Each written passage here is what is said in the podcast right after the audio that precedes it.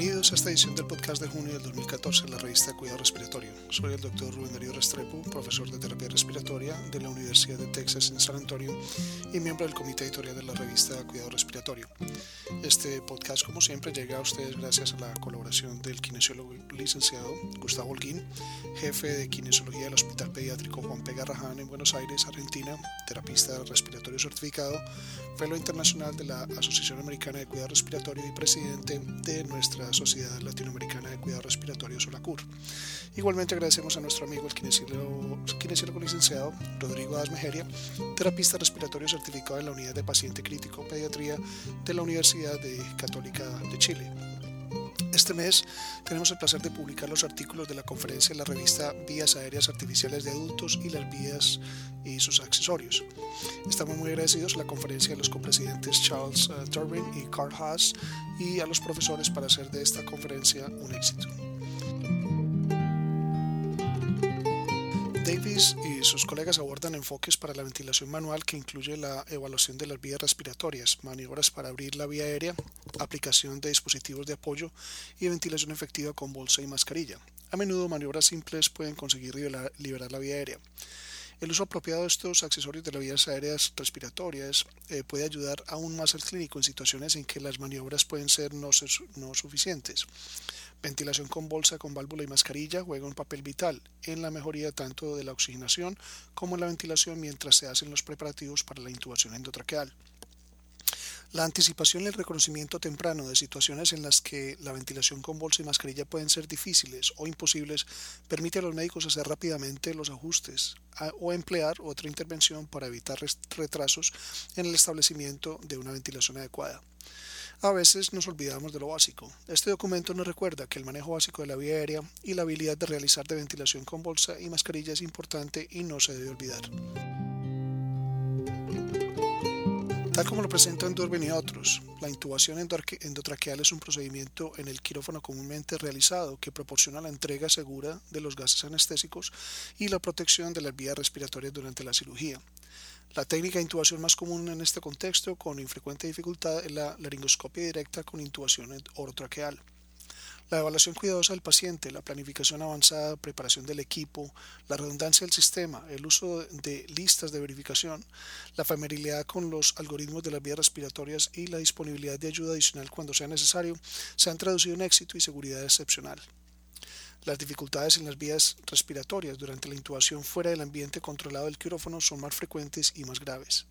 Trasladando los procesos de intubación que se practican en el quirófano a intubaciones que se practican fuera del entorno perioperatorio, debe mejorar la seguridad del paciente. En este artículo se considera a cada paso el proceso de intubación en detalle y propone formas de incorporar procedimientos perioperatorios a las intubaciones fuera de la sala de cirugía. El artículo de Collins presenta una breve reseña sobre el desarrollo y la práctica de la laringoscopia y examina los equipos y las técnicas para la evaluación tanto de métodos directos como indirectos. La evaluación del paciente durante el examen de la vía aérea se discute como predictores de dificultad de intubación. Los diseños de hoja de laringoscopio, técnicas de intubación más nuevas y una variedad de tecnologías de laringoscopia indirecta son revisados al igual que la curva de aprendizaje de estas técnicas y dispositivos. La laringoscopia es un componente clave para el proceso de intubación. El uso de videolaringoscopia se ha disparado en los últimos años y ahora es una técnica de uso común. La intubación con fibra óptica es una técnica eficaz para establecer el acceso a las vías respiratorias en pacientes tanto con vía aérea difícil esperada y o inesperada. Este artículo de Collins y Blank dan sus opiniones de la tecnología pertinente, técnicas clínicas, indicaciones, complicaciones se discuten los algoritmos de manejo de la vía aérea con fibra óptica, se presenta la evidencia comparando con otras técnicas con respecto al manejo de la vía aérea dificultosa, también revisar la literatura en los procesos de formación y desarrollo de habilidades con la técnica de fibra óptica. Michelin y Herford explican cómo realizar una intubación endotraqueal de emergencia. Necesariamente significa hacerlo en condiciones menos que ideales. Los porcentajes de éxito de primera vez serán más bajos que la intubación endotraqueal realizada bajo, bajo condiciones controladas en el quirófano. Algunos factores asociados a la mejora eh, son predecibles y pueden ser modificados para mejorar los resultados. Los factores discutidos en este documento incluyen la decisión inicial de realizar una intubación endotraqueal fuera de ámbitos hospitalarios, calificación y capacitación de los proveedores que realizan la intubación, la técnica seleccionada para el manejo avanzado de las vías respiratorias y el uso de sedantes y agentes bloqueantes neuromusculares.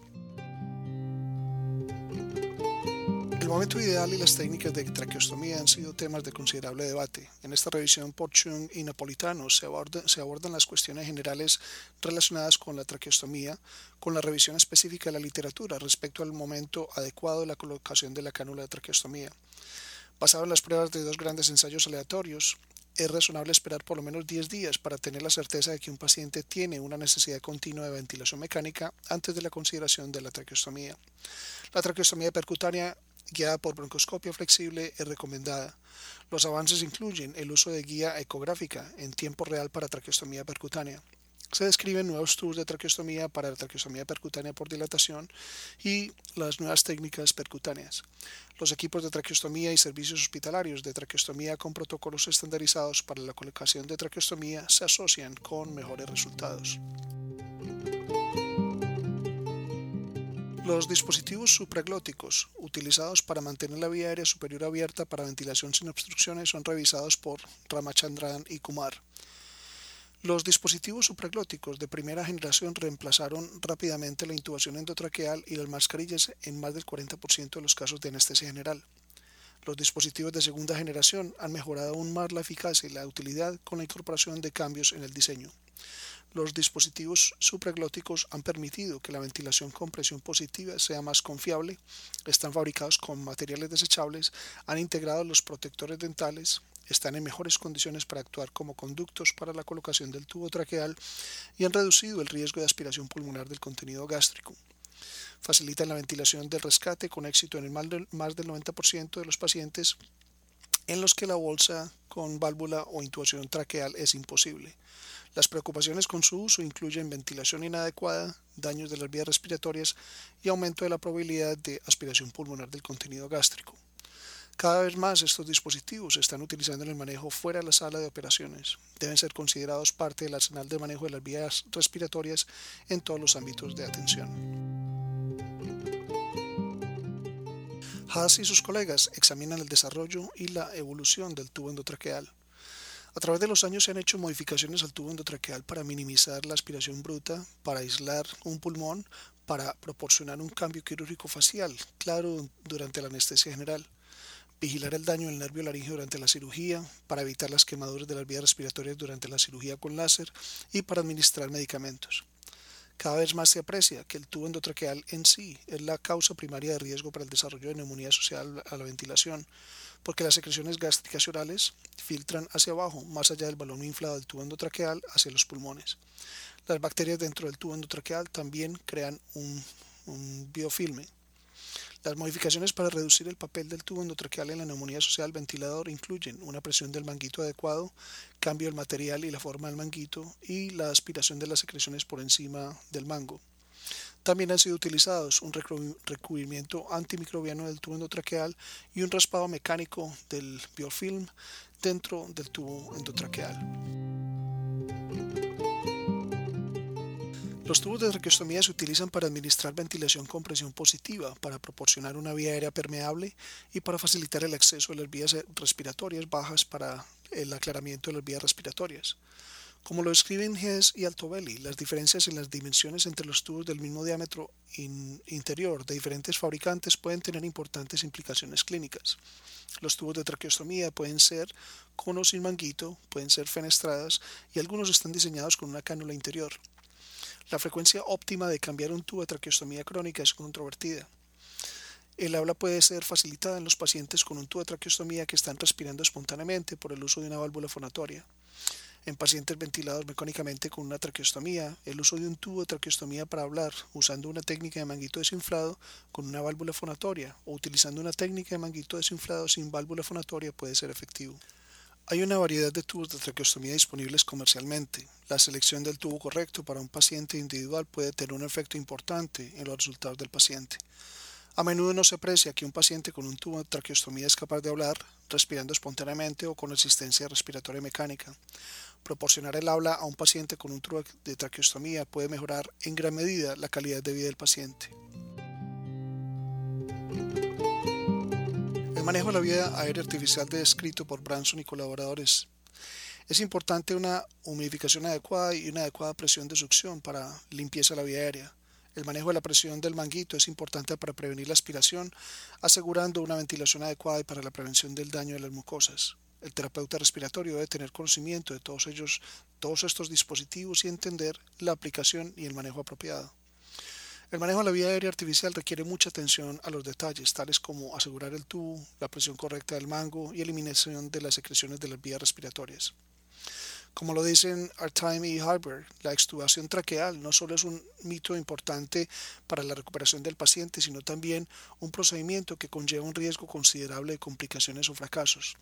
El fracaso de la extubación y la reintubación posterior se asocia con un aumento global de la duración de la ventilación mecánica, aumento de la mortalidad, una mayor necesidad de traqueostomía y mayores costos médicos. Estos riesgos, eh, exigen que el proceso de extubación realizado por los profesionales con un conocimiento detallado de las causas del fracaso de la extubación y las posibles complicaciones.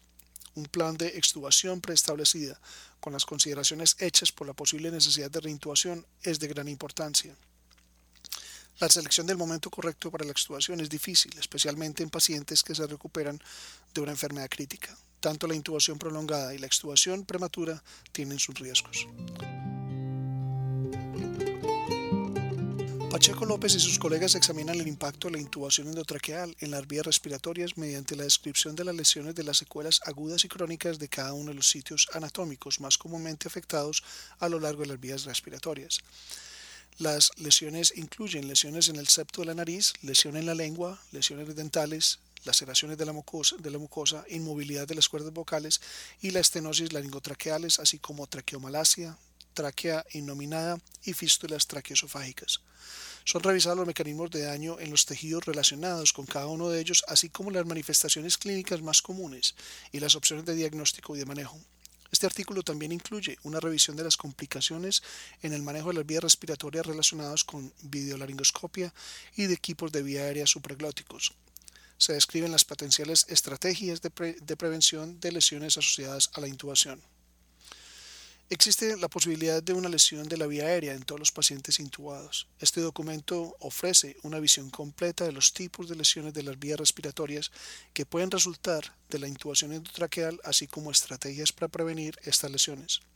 Una precisión de este tipo de lesiones y la vigilancia en la cabecera del paciente deben mejorar la seguridad del paciente. Este es el resumen y los esperamos el próximo mes. Para recibir el contenido tanto de esta edición de la revista como de las pasadas, visite nuestra página web www.rsjournal.com y allí podrá suscribirse para recibir los podcasts de las próximas ediciones.